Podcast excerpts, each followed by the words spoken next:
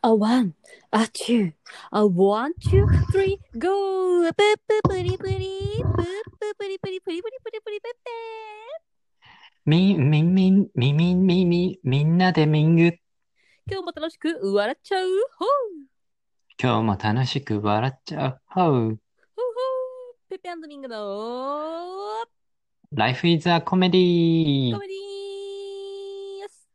ということでですね、まあ、今回思ったんだけど、なんかうんまあ、何、もうすぐ1年経つから、なんか Life is a Comedy っていうタイトルがさ、やっぱ私たちなんか、た Life is a Comedy なわけで、ライフワークが Life is a comedy だよね。そうそう。そうそうそう。でさ、なんかさ、いろいろこの番組、まあね、40何回かね、喋ってきたやつを、まあ、ちょっとたびたびこう聞き返して、どんなこと喋ったのかなとか、あんなこと喋ってたんだ、みたいなさ。で、まあ、うんその時よりさ、あの、時々さ、なんていうの？あの、コメディになってる時となってない時があるみたいな。そうだね。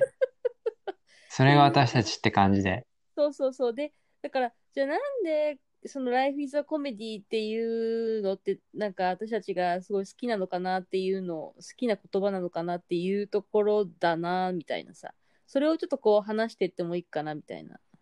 なんおか、原点に帰る。あ、そうそうそうそうそうそうそいいう。ね。いいでしょ。なんかふ、ふとね、あのーだから、うんさっきも今話したけど、その、聞き返して、なんでじゃあうん Life is a Comedy っていう風なタイトルにしたのかな、みたいな感じを今日はちょっと喋ってもいいかなっていう感じなんだよね。うん。うん。さっきね、ちょっと思ったんだけど、思って。その、私たちがこうやってまあ番組を作ってやってきたまわけじゃない。やってきたってもちょっと聞いて聞いて。ちょっと一個だけ言っていい作ってきたはいほどの内容を喋ってないけど、ちょっと爆弾発言だけど、これ。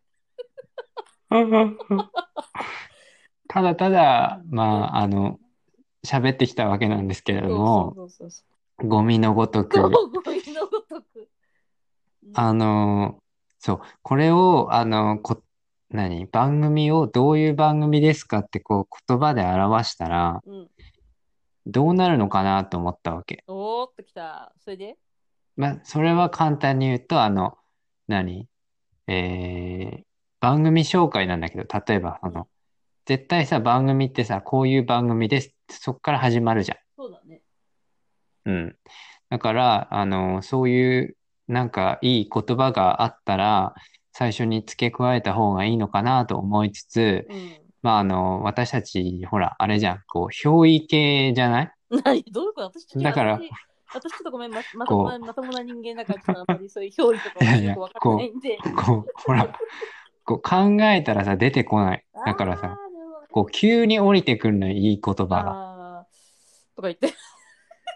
だから、あの、コピーライターの人に考えてもらうか、それかもう降りるまで待とうと思ったっあ、なるほどね。ていうう。ん。まあでもこうやってあのミングと話すとあのまたわかるんじゃないかしらということでそうどういうトピックなわけですか？いやだから、だからどういうトピックかっていうだから今日はだからそういう振り返りをね、まあしてもいいかなっていう、まあここ数回ぐらいはこれから、まあ50回に向けて、うん。その、何？あの、そうだ振り返ねりみたいな面白いこととか考えてもいいかなと思って。だからなんで、うん。Life is a Comedy っていうね、ことになったのかっていうこと、まず私は自分が思ったのは、まあ、私って結構真面目に生きてる割には、なんかこう、何、し知らない間にこう、なんか、なんていうのかな、こう、コメディになってみたいな。そうコメディになってることが結構ああるっていうね、うん。あの、うんうん。まあ、人生だなっていうふうにこう、ふと振り返ると思うことがあるわけ。うん。うんだけど、その時はさ、マジ真剣だから笑えないわけなんだけど、うん後々振り返ると、やば、おかしいみたいなさ、おかしいっていうか、全然違う、おかしくないんだよ。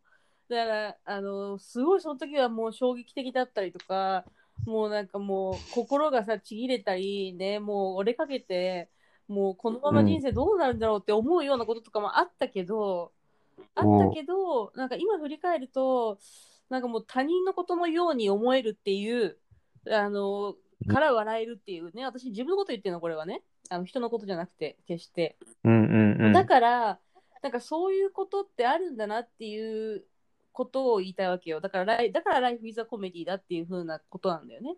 うん。うんと、あともう一個は、だから、普段から楽しく、まあ、生活することを楽しく喜劇のように生活することで気持ちがさ少し明るくなるよっていうことももちろん含めては言ってるけれどもうん。なんかさ過去を振り返った時にさマジ笑えないって思うことって多いと思うの。でそんなことをね、自分の人生笑っちゃいけないって思ってるかもしれないけどいや笑った方がいいと思う私は笑って本当に傷ついたこととかあるしもう粉々になんかもう骨が砕けたみたいなこととかもやっぱあったけど今考えると笑えるわけよ笑えるっていうかだから今がそう気持ちがこう落ち着いてる幸せな気持ちがな時が多いからかなっていうのはあるんだけどね。うん、うんまあもちろんキンキンでもさいろいろあるんだよ。だけど別になんかう少し経てば少しこう気持ちが和らいでああなんかすごいことだったんだなっていうことになるなってるからまあそれは自分のこう、多分気持ちの転換がうまくいってんのかなっていうのはあるんだけどさ。うんう。うんやっぱ結構、あの、何？衝撃的なさ、過去のことに目が行きがちじゃん。うんあの、黒歴史みたいなさ。そうそうそうそうそう。まあ、黒歴史っていうともう笑えてる感じになってるとは思うんだがう、んうんうん結構本気でこう言えないみたいなこともあったりもすると思うしさ。うんうんうん。で、私はなんかどっちかというと、あの、そういう、その何？物事をさ、悪い方向に考える性格なのよ。うん。やから、まあ、こういう、その Life is a Comedy っていうのに、やっぱ賛同してるのは、やっぱりこう自分の、あの、なんていうの、処方箋っていうかさ、うん。うん薬みたいなさ、うんうん。こういう風になったらいいよね、みたいな感じで、あの、呪文のようにね、いやわかる。本当にそう思う。唱えるみたいなさ、そういう気持ちもある。いやだからさ私もう本当に1年に1回ぐらいとか飲みに行くもう本当久しぶりに飲みに行くような友達とかがいるんだけどもう20年代とかもっと22年ぐらいとかの友達がいるんだけどさだからその人とかと話したりとかしてると、なんかまあ私のその20年22年とかの間のこととかはまあその1年に1回ぐらいとか会った時にさ、まあ、バーってこう話してさこんなことがあったんだよあんなことがあったんだよっていうふうにね話してるからいろいろなことを知ってるわけなんだけど、うん。で、そうするとさ、なんかさ、やっぱり面白いよね、みたいな話になるわけ。だけど、本当に、その当時はやっぱり面白いこともなんともないし、本当にマジで、なんかもう、本当に、なんか人生終わるんじゃないかと思うぐらい辛いことって本当にあったし、やっぱり。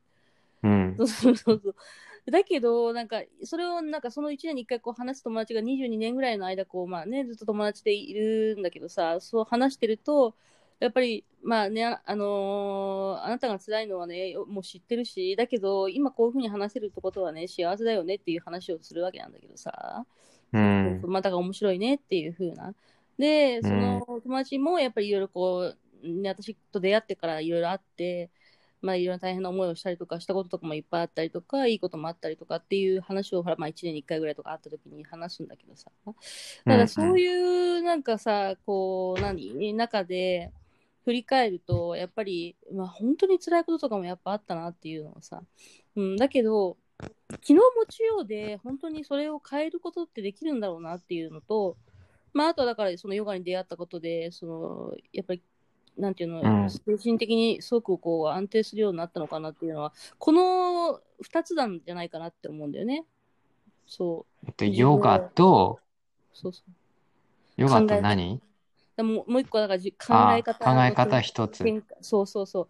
だそれをうんこう、面白く、あ面白かったなって思えるような気持ちになれるようにしていく自分の、なんていうのかな、精神の持ち方っていうかさ。うんうん。そうそう。だから、なんかなさるべく、うん。あのー波があるよね、その、あのー人のさ、人生って。それあるよ。だって、今年は良くても来年は良くないかもしれないし、去年は最悪だったけど、今年はまだいいとか、そのなんかいろいろあるじゃん、やっぱり。あるある。良くない時って続いたりもするし、なんかいろいろ。うん。で、うん。それでこう、踏みとどまれるか、うん。こう、なんとか過ぎ去っていけるかっていうのも、うん。その時のこう結構波もあったりするよね。うんまあ、まあいろんな、例えばミングだったらヨガに出会ってたとかさう、んうん。多分、こう、その時々でこう何か出会って、なんかこう、それでこう、なんていうの？食い、食いつなぐっていうかさ、うんうん。いうことになっているんだと思うんだけどね。そうだね。う。うんん。そ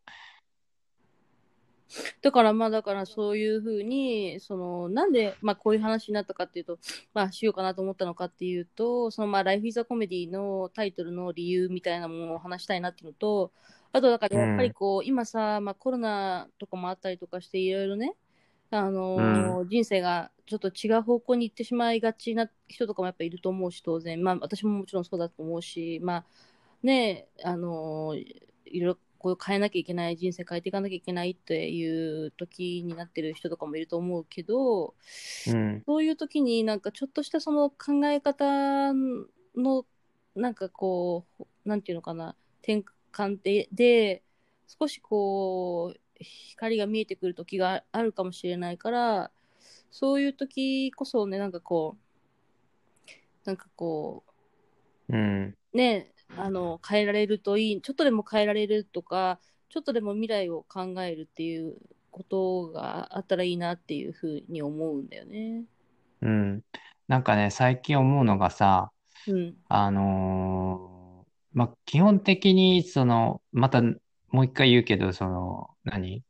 あの、ネガティブな方向に考えちゃうの、私。うん、わかるわかる。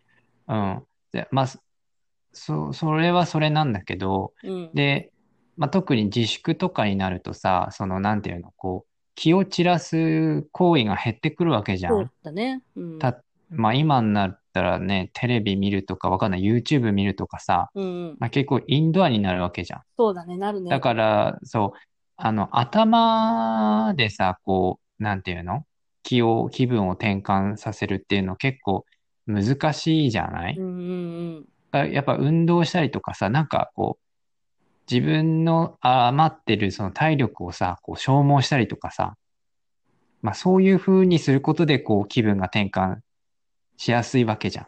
そうだね。うん。で、あのー何？こうさ、外見ててもさ、結構オーストラリア、あの、走ってる人多いわけ。はいはいはい。で、それがもう寒かろうがさ、雨だろうがさ、なんか割とあの、たくましく走ってんのよ。うんうんうん。で、例えば休みとかさ、こんな休みだったら長く寝てたいじゃない？うんうん。だけどなんかものすごい早い時間から走ってたりするからさ、うんうん。なんかすげえなと思ってたんだけど、うん。あの、それと自分の生活をちょっとね、比較してみたの。うんうん。うん。それで、えっと、例えばたまたまさ、なんていうの、早くさ、こうベッドの上に寝転がった日があって、うんうん。普段なら、その、ちょっと運動とか練習、まあダンスの練習したりしてんだけどさ、うん。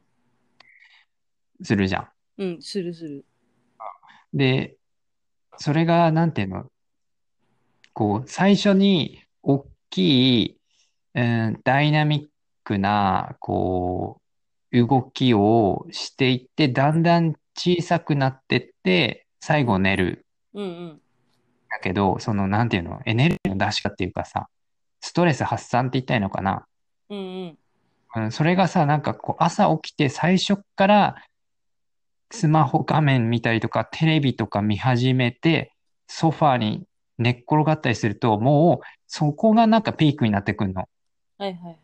なんか、で、そっから上に上がるのって難しいんだよね。ええだから、なんか例えば、こう、例えばよ、あの、一番体力使うものって仕事行くとかだったりするじゃん。そうだね。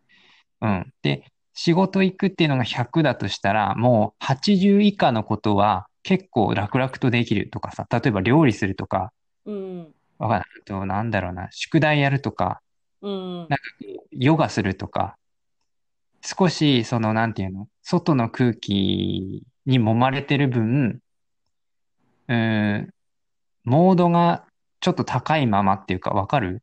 わかるわかる。ただ家の中にいると、家の中にいる中でどんどん、うーん、小さくなっていくっていうか。はいはいはい。だから朝から小さくしてると、うんうん。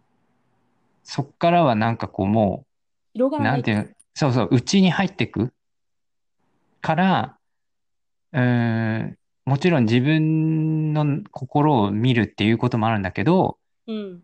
結構なんていうの、人と比べたりとか、なんかちょっと卑屈になっていったりとか、なんか受け身の人生のような感じになってくるうんうん。っていう、その自分のエネルギーを他にこう提供していったりすすると、なんか自分がその役に立ってるような気持ちになって、なるほどね。なんだけど、そう、このえ自粛期間になる、その朝のこうピークっていうのが、その、こう、何、活動量が低いとこからがもうピークになっちゃうから、そこから下がっていくそうだねと、なんか卑屈になってくるっていう感じはあるなと思った。だからマラソンとかしてる人は、もう最初にそれを上げて、上げてってんのかなと思ったね、自分でう。ん。ちょっと長いんだけど、話が。いや、わかった、今やっと。わかる？だから多分ヨガもすごい大変な辛いじゃない？あれって。うん。自分の中でこう、ブーストっていうのかな？自分でこうブーストしてって、きついけど終わった時に、その、一番自分のこう、なんていうのかな、すがすがしい自分になるっていうかさ、うん。例えばあなた最近ほら、ヘッドスタンドを頑張ってて、ヘッドスタンドできるようになったとかさ、なったね。こういうじ、自分でできるかできないかっていうことに取り組んでできるようになって、だったとか、まあ、できなくてもそのチャレンジした自分っていうことになるわけじゃん。なる。自分、自分のイメージが。まあ、そうなると結構、あの、なんていうの、じゃあこれ次、例えば料理こうやって作ってみようかなとか、なんかこう、他のことに関しても、うーん、前向きにいけるっていうか、なんかこう、まあ、だから、っていうかさ、走るのも、朝ヨガをするのも同じなんだろうね、きっとね、だからね。朝ヨガをすると目が覚めるっていうけど、そうじゃあ目が覚めるっていうことで簡単に言葉で言ってるかもしれないけど、目が覚めるだけじゃないんだろうね、多分ね。その、うんうん。目がっていうよりも体がさ、その、いい意味でピークを迎えてっていう。あ、そうそう。ピークを作っていくん。そうそうそうそう。高いところからのピークで始められる。そう。で、そのピークを夜に持っていく。そのピークから夜にかけて、まあ、なだらかに、そう。えーシフトしていく。はいはいはいはいそう。で、それが、例えばその人生のバイオリズムの中ですごい低いところに来てる。うん。例えばよ、なんか、なんかついてないな、みたいな。それでいて、その自分のその毎日のピークも低いルーティーンの中にいちゃったりしてタイミングが悪かったりすると、重なるね。やっぱりすごく、そうそうそう、重なると、なんかもう、あ助けとかないと、ちょっと大変なことになったりとかうん。するかもしれない。そうだね。そういうのってあるんだよね。だから、うん、なんか負の連鎖みたいなのとかよく言うじゃない？それもだからそういうところにある。そうだね。うん。簡単に言うと、負の連鎖だわ。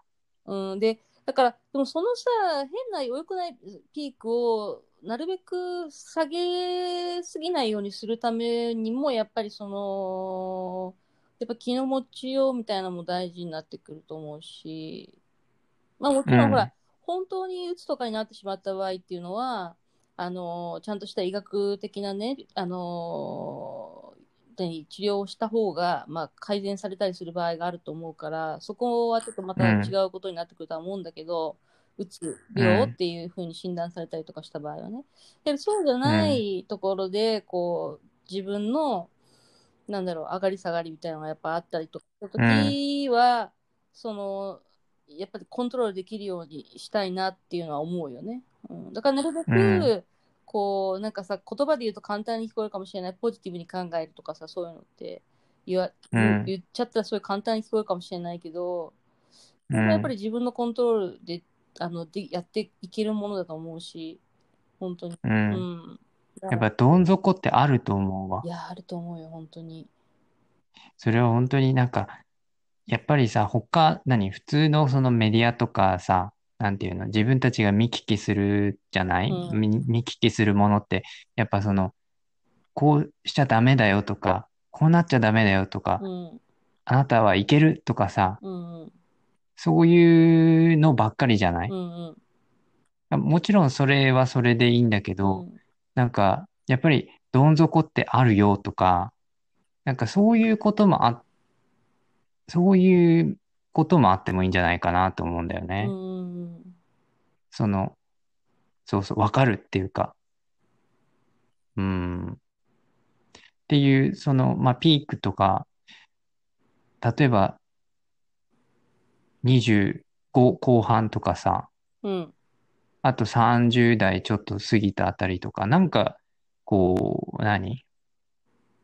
得体の知れない不安とかさ、はいはいはい。あのーなんだろう、今まで何も考えずに、こう、やりたいことバーってやってきたんだけど、それはそれで良かったけど、あの、なんとなく不安とかさ、はいはいはい。全然恵まれてると思うんだけど、なんか、得体の知れない不安とかさ、うんうんうん。そういうのもあるよね。そうだね。なんか、でもね、書いた、なんかね、最近そのね、記事、またそのなんかこう、ちょっとこう気分が鬱になった時とかに、まあ、鬱っていうか、ね、気分が下がった時に、それはなんで、なんで自分の人生がダメだと思ってしまうのかっていうことが書いてある、なんかちょっとこう、記事みたいのがあって、まあ、パラパラっていう、パラパラっていうかさ、ちゃちゃって読んでたんだけど、うん、あのーなんかそこに書いてあるのは、それが正しいとか、あの間違ってるとかっていうことじゃなくて、私がちょっと共感した部分があったのは、ああ、そうかって思ったのね。その、うん、なんかこう、どん底だって思いがちとか、まあ、最悪、なんかちょっと良くないことがある、もう本当どうしようってなって、人生ってなんでこんな辛く、辛い気持ちで生きていかなきゃならないと思ったときに、その、うん、その時きっと、なんか未来のことを考えていない、未来に夢を持っていないとか、まあ夢って言ったらちょっとファンタジーみたいな感じに聞こえちゃうかもしれない。未来の展望や希望があないと、やっぱり、こうどうしてもそういうふうになりがち。目の、目の前、目の先のことしか考えてない場合みたいうん、な。うん。だから、なるべく、その、まあ希望っていうとさ、またそれもファンタジーみたいな感じになっちゃうけど、こう、自分がどうなりたいかちょっと先を、そうそうそうそう。を見ることによって、少しそれが変わってくるんじゃないかっていうようなことが書いてあったんだよね。まあ、うんそうだなと思ったわけ。確かになんか目の前のこととかを考えると、うわ、何これきつい、もう本当やってらんないわ、どうしよう、やばいってなって、もうダメかもってなるかもしれないけど、いやいや、待ってよ。うん別にそれは明日のことであって、じゃあ1ヶ月後にこういうふうにななんかしようとかさ、例えばじゃあまあいいや、あの、じゃあ1ヶ月後に旅行しようとかでもいいし、なんでもいい。まあそんな簡単なことだけどね、それは。っていうような何かこう希望とかやりたいこととか、まあなんかこう、ちょっとでもある考えたりとかすることによって、それがまた少しずつ変わってきたりもするんじゃないかみたいなことが書いてあったんだけど。う、うんうんんうん。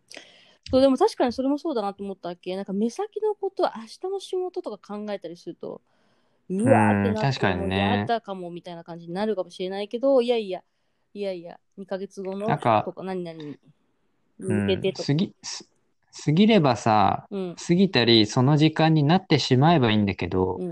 まあなんか始まる前とかさ、うんうんうん。なんか割とあの、こう、あれだよね、もてあそんだりとか、するなーって思ったりした。もてあそぶじゃね？もてもてあそ、あの、不安になる。あのーその時間が来るまでも。てあます？もてあます。うん。もてあそぶってなんか変じゃない？と。もてあそぶとちょっと違うかモな。テ、まあね、ななそうね、分かったけど、だからあれでしょ？あのーまあ、なんかこう、時間が有り余っちゃったりとかってして、なんか余計なこと考えちゃったりとかいうことってこと？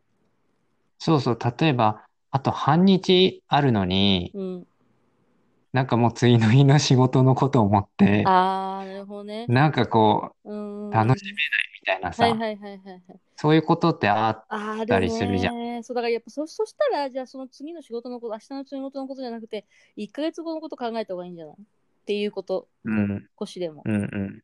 うん、それはまあでなんか一つのそう、方法かもね。方法として、まあ、1ヶ月後や1年後とかさ、うん、のことで何かこう、未来に対するこう希望だったりとか、野望だったりとかとかさ、ね、なんかうん、こうなりたいとかさ、こういうふうにしていたらいいなとかさ、今うん私とかはなんかわかんない、いつかわかんないけど、いつかとにかくインドに行きたいなとかさ、考えたりとかうん、うん、うん。してよ。なんか、インドでヨガやりたいなとかさ、そのためにちょっとこう貯金とかしてみたいなみたいな。まあ、いつかな、いつならいけるかとかわかんないけど、今の状況だと。うん。だけどなんかそういう希望を持って、なんか例えば辛いことがあっても、いやいや、いつかインドに行くぞという気持ちうで、ん。まあ、日々こうヘッドスタンドをべなんか練習したりとか、うん。ヘッドスタンドができたからどうだっていうわけじゃないんだけど、なんかそういう、こうちょっとでもなんか自分で面白いことをやってみようみたいな。うん。プ、プチ、プチ希望みたいな感じだよね。プチ希望を重ねていくことで、うん少しはこう何か気持ちが変わってくる部分もあるんじゃないかなっていうことがあるんだけどね。そうだね。うん。だ目先のことだけを考えちゃうからやっぱ辛いと思う、そうすると。だから将来は、うんだから例えば今すごい仕事がもう嫌で嫌でしょうがないと。でも別にそれはさ、やめたっていいわけじゃん、正直さ、そんなに辛かったら。そうだね。まあ、もちろん今のね、状況でね、なかなか仕事がね、やっぱりこう見つかりにくいとか、そういう状況を考えたら、まあ、続けなきゃって思ったりすることもあのあるのかもしれないし、いろんな状況の人がいるから、一概には言えないけど、ね、なんかそう、本当にね、もう死にたくなるぐらいの気持ちだったら、やめた方がいいと思うわけ。そう、一回リセットすることだって、すごく一つの方法だと思うの。うん、うん、うん。まあ例えば、んノーって言ってみたりとかね。あ、そうそうそうそうそうそう。いや、うん。それはできませんって言ってちょっときついです。そう、ちょっときついですとか、そういうことがやっぱりね、言える、言え言えるっていうかさ、やっぱ自分でそうやってコントロールしていくことだと思うし、うそうんだから、あのーね、ななんか辛いなって思うけどさ、思うこともあるけど、そういうふうにこう、うん。少しずつコントロールをしていくと、またなんか違うのかなって思うよね。うん。だからなるべく、私、あの、うん、何？あの逃げた時があっていや、、いいんだよ。それ正解だよ、私は思うに。うん。それはね、その時はね、あの、インドに行った。うん、あ、インドにね。うん。そう、あの、頭を丸めて。丸めて言ったんだ。そうそうそう。うんまあだから、なんかそういう、なんていうの、まあそれもまた、なんていうの、すごい衝動的でさ、また危ういところがあるんだけど、まあでも、それをエネルギーにしてさ、やっぱり、転がっていくっていうかさ、でもなんかさ、わかんないけどさ、切羽詰まってる時ってうん逃げることすらもさ、もう恐怖に感じたりするんだよね。なんかそうなるともうね、遅い、遅いっつったら変だけど、う。うんん、あの、もう多分、その、なんていうの、と、もう自分でコントロールできないところに来ちゃってるかなと思うよね。うん。だからその前に、なんか危ういぞってこう、ちょっと自分に問いかけて、で、あ、あいついなくなったって思われてもいいから、うん。バックれるとかさ、そうそうそうそう。全然私ね、もう、そういうこう衝動あってもいいと思うんこのだよね。際いいと思う、この際。この際う。ん。どの際かよくわかんないけど、いや、なんかそういうこと、もうなんか、もう逃げることだって大事だと思うもんだって。うん。うん。逃げる勇気っていうかさ、なんか、そうだね。それで思い詰めちゃったりとかっていうことよりも、やっぱり逃げる勇気も必要かな。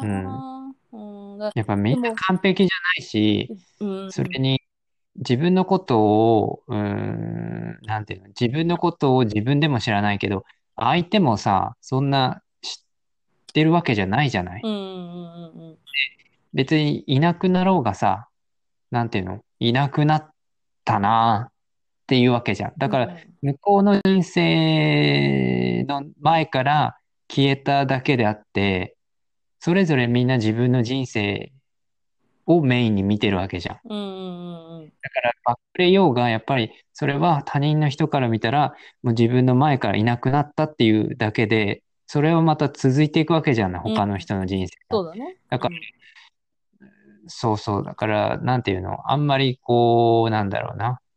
あんまりこう、なんていうのかな。まあ、逃げてもいいってことよ。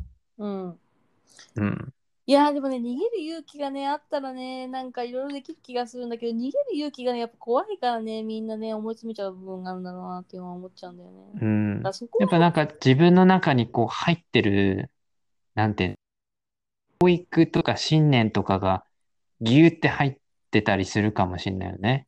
そうだね、だからめ迷惑をかけちゃいけないとかさ、そうそうそうそうそうそう。ね、親を泣かせちゃいけないとかさ、うん例えば、例えばね、そういうう、ん。あとは、もしかしたら我慢したら、またなんか違うものが見えるかもしれないとかいいさ。とかね、そうそうそうなんか、そうそう。そうそう。それがすごい紙一重だよね。うーん、だからな、だから本当はなんかそこが一番辛いんだと思う。だから逃げられる人は逃げてるなと思うんだよね、いろいろなこととか。そうだね。もうあなたもそうだし、インドに行くでしょ？ひょろってね。そうう。ん。だけど、そうじゃないところがやっぱり、すごい、まあだからある意味精神的な潔癖の部分があったりとかすると。うん。だからやっぱ、パン完璧じゃないし、うん。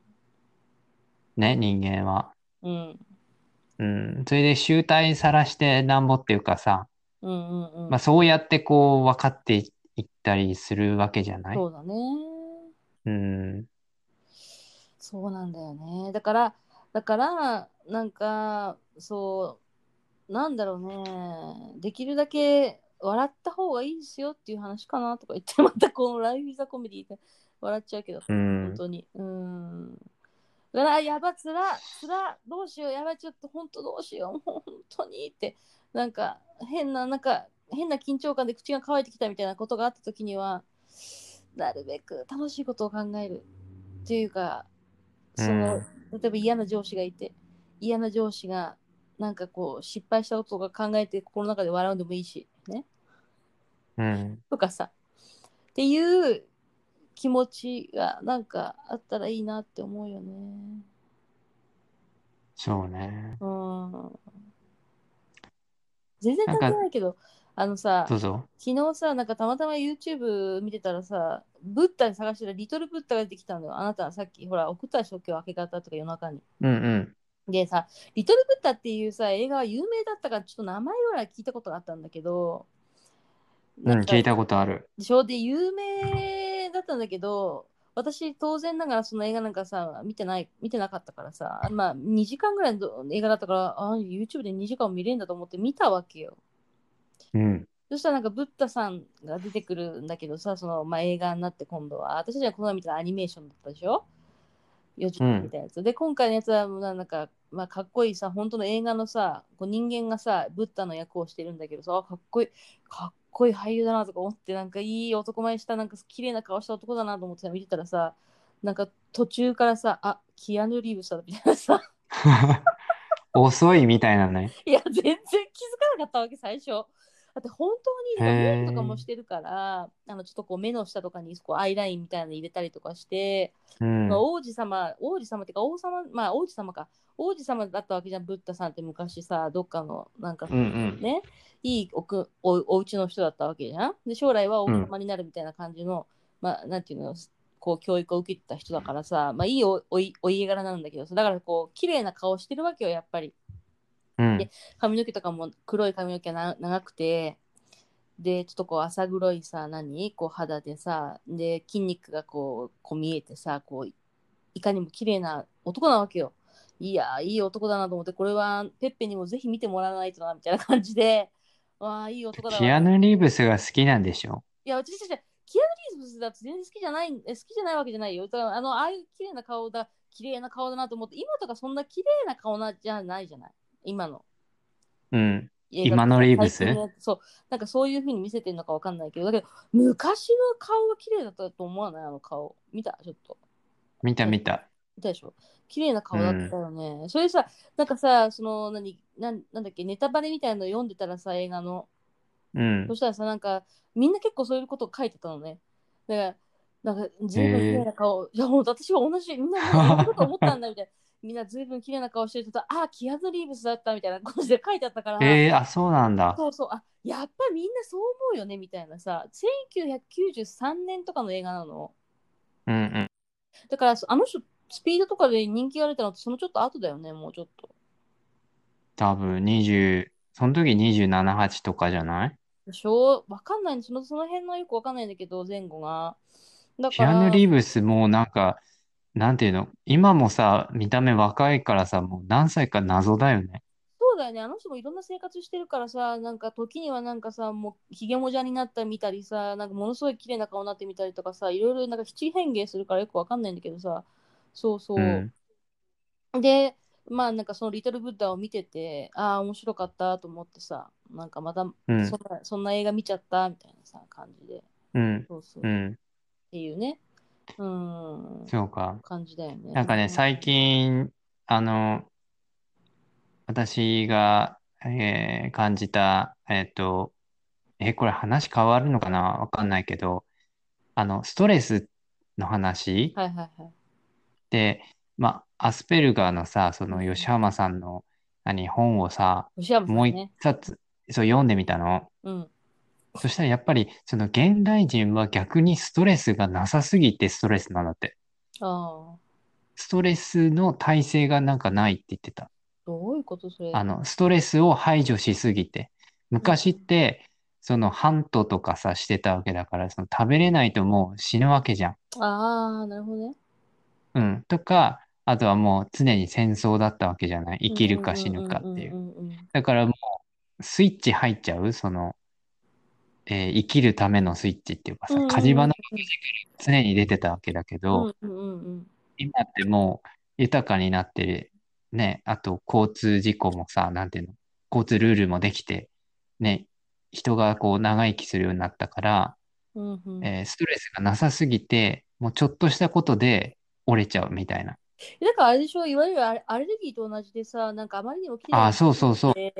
で結局、そう。まあ、肌が本当肌っていうか、まあ、肌だけじゃないかもしれないけどそういう体がすごくこうちょっとした何かに対して反応しちゃうっていう感じの、まあ、うん。うん。精神的な面での話を言ったわけでしょ？結局そのストレスだからさ、うん。だから昔の人なんかさ、うん。そうだよね。確かにだって昭和のさ第二次世界大戦の時とかさそれこそ大変だったわけだしさそういうの考えたりとか、あとそれこそ本当原始時代とかもっとその方ご飯食べれないとかさあっただろうしね。あの例えばじゃあ狩りに行って男たちがえっ、と何イノシシを捕まえてくることができなかったから、5日間ご飯がないとかさ例えば普通だったのうんうんうんじゃあまあ水で過ごしましょうみたいなさ、うん。そううん。いう、だから、うん。そうだね。なんかそういう、今さ、なんかストレス社会ですって言われてるけど、うん。うん、それはそれでわかるけど、その、何、その吉浜さんのを聞いてさ、うん、なんか、まあ納得いくっていうかさね、全然そういう情報は出てないけど、はいはいはいはい。確かに何？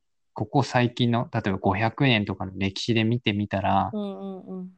そうだろうなって思うよね。いや、わかる、それは本当に。その、なんとなくそういう、そうだね、そのに人類というか、まあ、人間の形になってからそういうの考えたりすると、確かにそういうの弱くなってから、本能的な生き方が少なくなってるからだよね、多分ね。その人間、うんうんうん動物っていう生き方が少なくなってるからでしょ。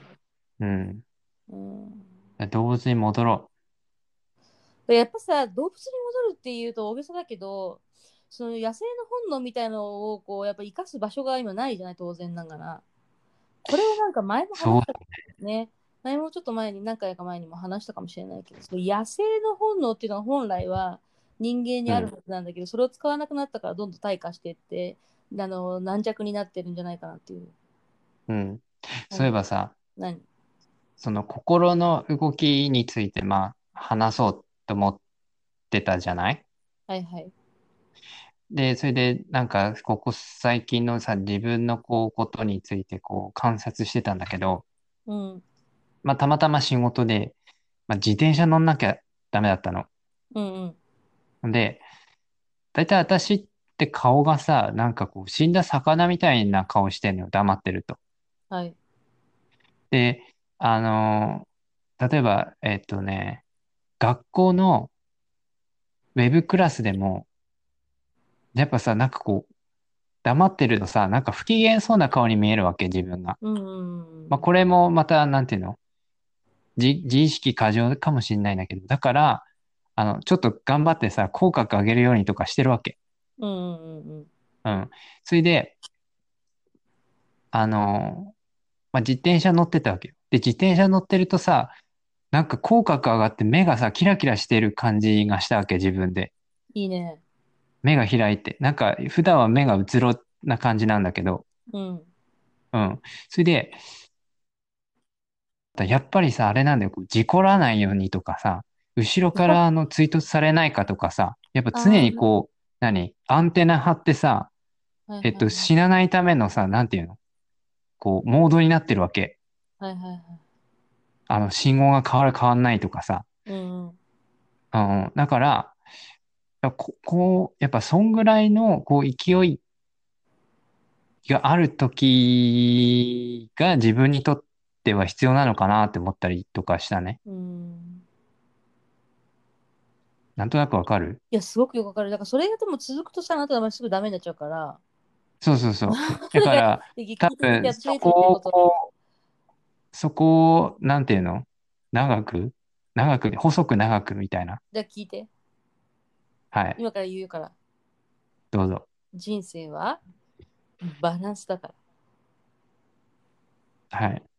だから、いつもこれはほら話してるけど、なんか何かをき、うんなんかもうカレーばっかり毎日食べるとかさ、体にいいからカレーカレーばっかり毎日食べるとか、そう、なんかこううん極端なこととか、じゃじゃあダイエットにリリンゴがいいからってリンゴばっかり食べるとか、そういう極端なことをするのはやっぱりどっかしら変なことが起きるわけよ、多分ね。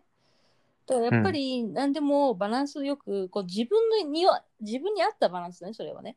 だからうん。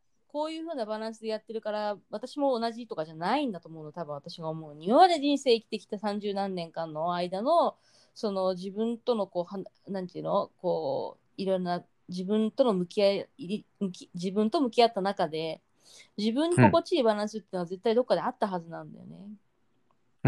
それをちゃんと運動だったりとか仕事だったりとか遊びだったりとかいろんなことにその睡眠でもそうだけどにを全部バランスをうまくこう調整していくことである程度そのなんていうのかないいかいい状態を保つことができる一定のところでちょうどこう無理がないところで。でた人間なんてさやっぱりさいつも同じ一定な生活ができるわけじゃないんだから時にはバランスが崩れることも絶対あるわけじゃない？うん。だけどそのバランスを知っていればそこに戻すことをできるなんかこうなんていうの心のさあの中でさあここ今ちょっと下がってるからこれこういうふうにした方がいいのかなっていうさなんていうのかなバランスをとをとと取りながらこう生きていけばいいんじゃないかなっていうふうに思うんだよね。うん、うん。そうだからそうなんかチャリンコ乗ってて最高に目が開けてた目が開いてたって言ってそういういい感じってなったらじゃあそのタイム、うんその雰囲気を覚えててうまいことをそれを使こう使いこなしていくその日々の中で。ううんん。でもそ、それで思ったのが、その、例えばランニングとか、ほあのーかなと思ったの。そのランニングだったりとか、えーまあ運動してる時ってことなのかな。ちょっと、ちょっとしたストレスを自分で入れる。うそうだね。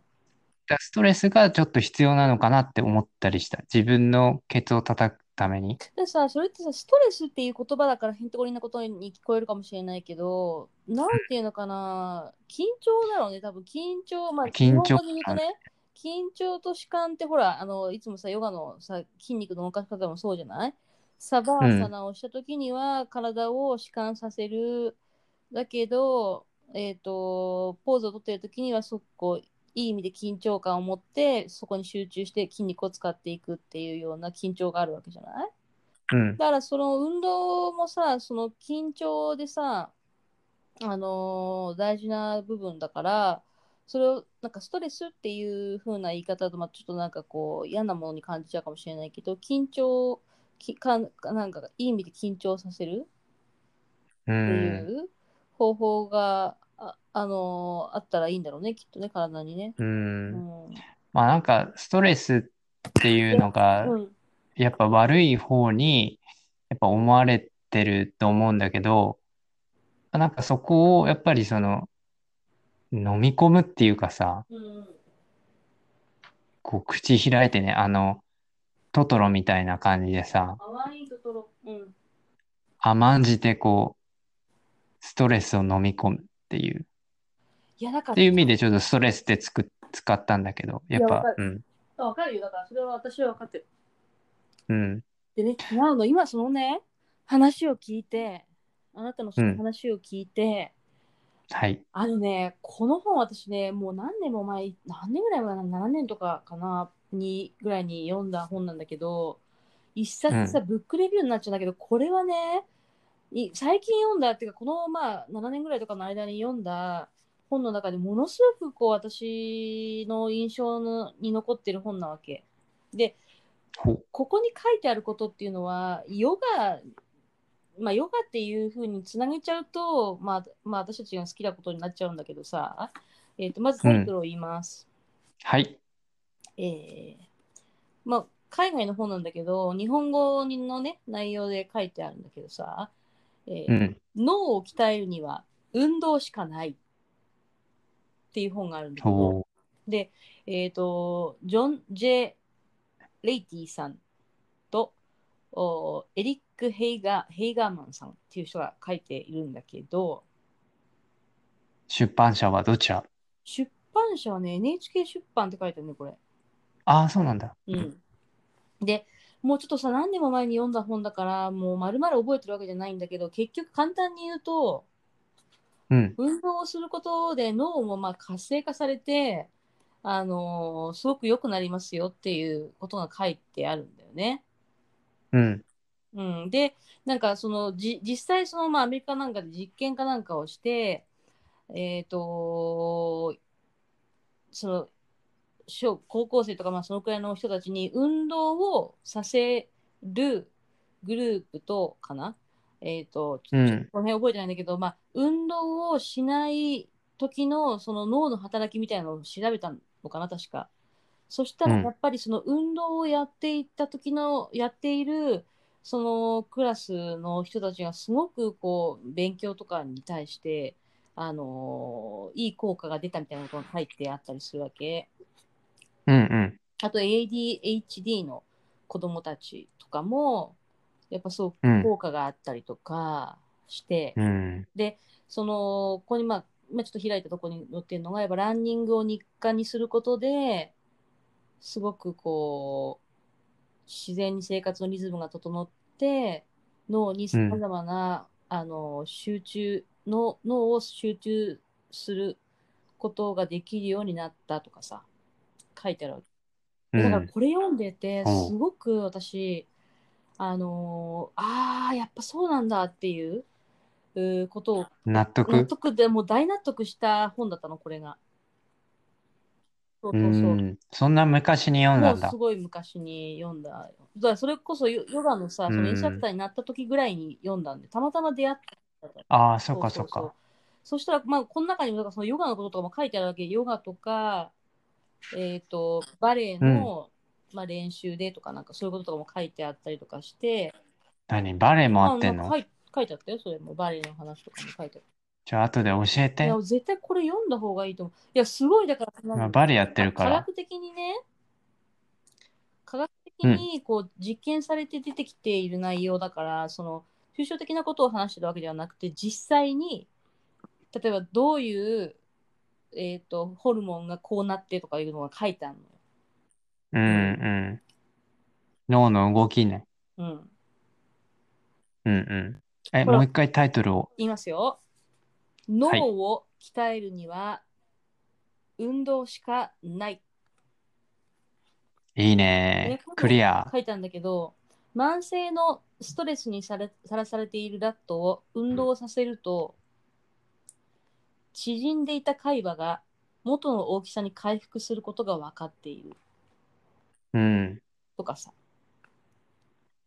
確かに。なんか、うつの人って、あの、脳のどっかがちょっと萎縮してんだよね。そうなの、だからあれってさ、スキャンすると、脳のスキャンすると、実際うつの人っていうのはもう脳に出るか出てるから、そういうのとか、うんほら、医学的に分かるわけじゃん。うんうん。うん。あの、ハッピーを感じれるホルモンが、まあ、出なくなっちゃうらしくて。そうそうそう。だからそういうことうんうんで本当にうつって診断されたら、やっぱりちゃんとした科学的な治療をした方が私はいいと思うし、病院に行ったりとかしてね。うん。だけど、まあ、私たちがさ、日々さ、こう、なんかちょっと雨が降ってるからうつとか、そういうのとはまたちょっと違うからさ、当然。だけど、んうんやっぱりその日々の運動をすることによって、そういうところが、なんていうの、変わっていくから、運動はやっぱりした方がいいっていうのは間違いないっていうこと。うん。いや、この本はあなたにもぜひ、今、今ね、逆に読んでほしいなと思う。その、今さ、もう何年もさ、私たちが出会って経ったわけじゃない？で、その間にこんなさ、なんか、ライフ・ザ・コメディとかやりながらさ、なんか、そういううつの話だったりさ、面白い話だったりとか、まあいろんなことを話してるわけなんだけど、うん。あとヨガの話とか、あとほら、うん。ペルガーの話とかもしてたわけじゃない？うんうん。だからそういうのとかをよなんか話したりなんかこう思った後にこれを読んだら多分すごくこうスルスルスルって入ってくるんじゃないかなって思うんだよね。おう。うん。ちょっと Amazon デビューから始めてみたいと思います。私もうちょっと読み直してみようかな。うん。ねえなんかまたうわーって感動するかもしれないし、これ感動してみて、うん。そしたらまたあのあなたがさ前に言ったの教えて。うん、言う。なんかね、前に言ったの覚えてるよ。誰だっけ？誰だかの本読んでて、あのー本の読み方とか言ってさ、なんか、何？本の、本をね、誰かにまた売ろうとかしないで、あの、ちゃんと線とか引きなさいみたいな覚えてる？そう。覚えてるでしょ？えーっと、伊藤忠の。会長の話よ。あの、庭さん。そうそうそうそう、庭さんだ。でね、その時うん私覚えてるんだけど、あの、そんなね、きちくさいことをしないで売ろうとか思ってないで、ちゃんとね、うん本に線引きなさいってね、言ってたでしょ？で、その本は申し訳ないけど、なんか、ペッペの頭の中にはなかなかちょっとこう入りにくい部分があって難しかったみたいな、なんか難しかったっていうか、なんかちょっと分かりにくかった。言ってた、言って。言ったたじゃん。だけど唯一勉強になったのは、本に線を引けっていうことは勉強になったねって私が言ってたような気がするの。言ってたそしたらね、体で体本を読めって。体で本を読む。いやだから思うんだけどそういうことをさやっぱ覚えてるからさ私もさ面白いんだけどさそれでね、うん大事だなと思ってやっぱそう線引いてあるとこうやって思えてるもんねやっぱいろいろね、へうえ。ん、あんまり本に線引くことなんかないけど私これだけではね、うんうんこの本にはものすごいいっぱい線が引いてあるっていうね私相当感動したんだなって思ってる今、多分ミングが大事にしてることがそういうことなんだろうね、きっうん、とね。多分そういうことなんだと思うん、その分野。う、うん、あとねうん柔軟性を保つっていう、まああのな本のうん。内容のさ、まあ、あるんだけど、そういう柔軟性を保っていきましょうみたいなことが書いてある。この柔軟性をね、保つこと、価値観的なやつ？いや違うんじゃん。これもね、理由体ってこと？そう、理由がある。もちろん、ちょっとそれだけ、一行だけ読むね。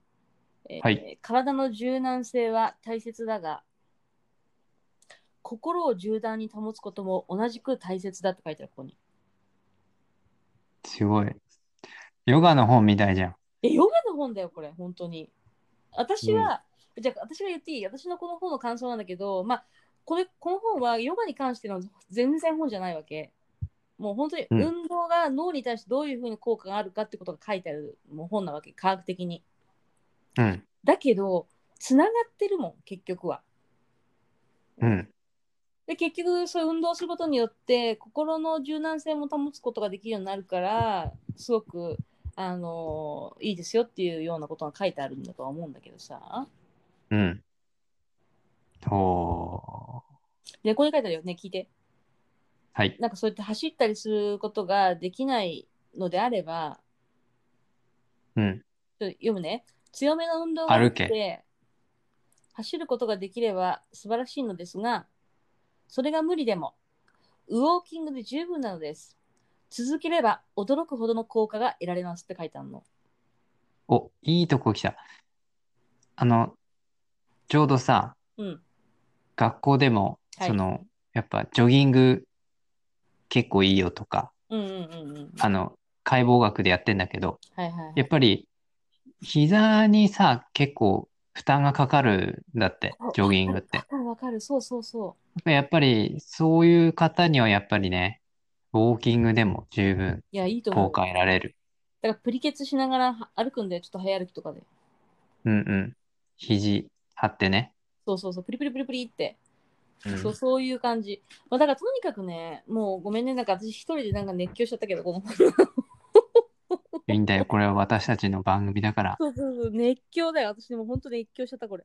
で、これもうおすすめすぎて、もう本当に口から手が出るほど、あの、読んでほしい。脳もう一回言いますん？最後に、はい。脳を鍛えるには、運動しかない。はい。皆さん、これをぜひ読んでください。読んでみてください。じゃじゃん。ちょっと最後さ、何？面白いこと言っていい？やだ。ありがとう。でもちろん、あのーちょちょちょちょちょ言わない。だって言っていいんだけど何？もし面白くなかったらどうする？面白くなかったら、そうだな。どうするって何？どうするか。へそ踊りをする？とどか、例えば。あー、どうしよあと、なんかお、お腹に払う、あの、顔描いて払う。うへのへのもへじ。をするとか、そういうジャンル。あ、わかった。そしたら、うんえっと、あの、なんていうの？あの、志村けんさんみたいな、あの変なおじさんみたいなやってやのをってね。やってね。マジックで顔に描く。やって。で、それ写真で送るわ。わかった。で、何、はい言っていいよ。うんと、3年前にさ、はい。メルボルン来た時お、マッサージショップで働いてたわけ。うん、うん、あの、ふそうそう。普通のマッサージショップね。うん、うん。で、その時に、あの、オーナーさんが来たわけ。中国人の。はいはい。あの、まあ、新しいお店だったから、まあ、いろいろ準備するってことで、うん、うん。あの、いろんな機械とか入れてくれたわけよ。うん。で、調子が悪いってなって、ちょっと様子見ようかって言って、まあ、その洗濯機をね、うん。こう、運ぼう、こう、しゃがんだわけ。その人がね。しゃがみながら、こう、ひ引っこ抜こうとしたのかな。そしたらさ、あ、そ、この話先にしたらダメだ。えっと、その人がさ、うん。最近見たのよ。3年後。おう。あの、全然今自分の住んでる場所にいたわけ。近くのショッピングセンターの。うん、うん。で、それもマッサージ屋だったわけ。うん、うん。で、電話してたわけ。あれ？この人なんか見たことあんなと思って。うん、うん。そしたらなんかちょっと、まあ、ガタイもでかいし、あ、きっとあの人だわと思ったの。そうね。うん、うん。で、なんで覚えてるかっていうと、うん、うんまあ、。その人が衝撃的、まあ、衝撃的なのかな？あ、あの、まあ、とあることがあってさ、ついで、あの、ちょっと3年前に戻るんだけど、うん、うん。それで、洗濯機引っこ抜こうとしてしゃがんだわけよ、その人が。うん。たださ、結構その、何体大きい人ってしゃがむとさ、あの、ケツ、判決になるじゃん。はい、はい、はい。で、判決になったのよ。うん。それはまあいいわ。したらさ、なんかパンツ履いてなかったの？うん。で、ケツの間にうん。ティッシュ詰めてたのよ。いや、困る。なんで？やばい。わかんない。だから、なんか、なんかい、なんかしてたのかなと。どういうこと？なんかこうしゃがむじゃんね。半分ケツ出るじゃん、半ケツ。そしたらその、割れ目の間にからなんか出ているからしたらティッシュ出てるの。で、多分本人はティッシュ、まさか他の人に見られてるとは思ってなくって、ね、違う違う、それ故意的に入れたのか、それともさ、なんかたまにある、私、ちょっとまた下品な話ですけど、たまにあんの？お尻を拭いたときに、違う、残っそういうかかけらじゃない、もう塊。だから、なんていうの、丸めたティッシュっていう分かった分かった分かった。これは？この話、私がね、うん今考えたのは、だから、パンツを履かない習慣の人だけど、やっぱり、その、まあ、お尻からなんかこう、力入れた時に漏れちゃったり困るからってことで、その、お尻の間に一応、その、まあに、まあ、何か起きてもいいように挟んでたんじゃない？の。ティーバッグは履けないけど、うんまあ、あれだよね、その、漏れ防止みたいな。いそうそうそうそう。や、多分それだと思うよ。いや、ちょっとびっくりしちゃうね。でも、それだとしてもさ、何？ちょっとやっぱ面白いね。すごいじゃない？や、面白い面白い。だから、その、ケツティッシュを思い出したわけ。あ、ケツティッシュの人だと思って。あだけど、なんか、ケツティッシュの人ですよねって声かけるのも変。そうだね、確かに。だからね、俺はただ、その人の背中を見て、あ、ここに、ここで生きてるんだって、こう、生息確認いやと思って、ーだけどその人うんぬんっていう、その人を見たか見ないかよりもさ、むしろそのさっきの話はやっぱ面白い、どう考えてもね。ねじゃあそれで思い出した。私、先々週だか先週ぐらいに、なんかその中国でお尻の穴にうなぎを突っ込んだ話の次の時にさ、また中国で面白い事件があったよって言おうと思って忘れちゃったやつがあったでしょ？何？思い出したの、その事件を。はい。それね、違うの、その前々の週ぐらいにあのお尻の穴にうなぎを突っ込むと便秘が治るっていうから、それをやって手術した人がいましたっていう話をしたわけ。うんで、。その次の週になんか面白い事件がもう一個あってっていうのが分かったのが、思い出したのは、中国でなんかおしっこ、ビールをね、なんかもう10本ぐらい、10杯ぐらい飲んだんだと立て続けに。うん。で、おしっこをしての、おしっこ我慢して寝ちゃったら膀胱が破裂して手術になったっていう人がいたらしいの。ええいや、だから、だから多分破わかんない裂すんの？だ私の考え、これは勝手な考え、そこに詳細は書いてなかったので、その具体的な例、その話しか書いてなかったんだけど、物語に考えた場合ね、はい。多分、まあ、10杯飲んでよ、もうそうそうと酔っ払ってたんだと思うのよ。で、ベロベロになって、そのままもう深い眠りに入っちゃったんだと思うのよ。だから、本当だったらおしっことかさ、漏らしちゃえばいい話なわけじゃん、膀胱が破裂する前に。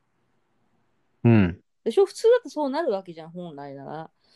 おねしょすんじゃない？そうねしょするはずだけど、ならないで、膀胱が破裂しちゃったんだけどさ、その人の場合は。で、結うん局手術して治したらしいんだけどさ、うだからん。膀胱っていうのは破裂するっていうね、あのことなわけよ。だからちょっとびっくりしてさ、あんまり聞いたことがないでしょ、そんな膀胱破裂とか。いや、一回もないよ。でしょ？だから、ちょっと聞いたから結構それ、その中国のニュースってやっぱ衝撃的なことが多いなっていうのがあって、まあうんそれをちょっと言う言わなきゃと思ってたわけなんだけどさ。いや、おしっこの我慢はダメ。ダメ。ちょっと聞いて聞いて。もうもう一回ね最後に言いたいことがある。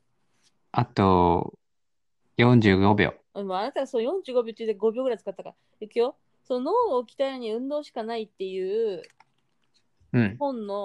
あのー帯のところに、ちょっと面白い内容が書いてあるから、これだけよ読ませて。よ読むね。あと30秒。いきます。まあ、運動をさせた子子供は成績が上がる。運動をすると35%も脳の神経成長因子が増える。運動し15秒。運動することでストレスやうつを抑えられる。運動で5歳児の IQ と言動力あ、えっと、言語能力には5、大きな4、差が出る。3、2、運動するには、運動する人はそうしましょう。がんにかかりにくい。皆さん週2回以上続けおれば認知症になる確率が半分になる。また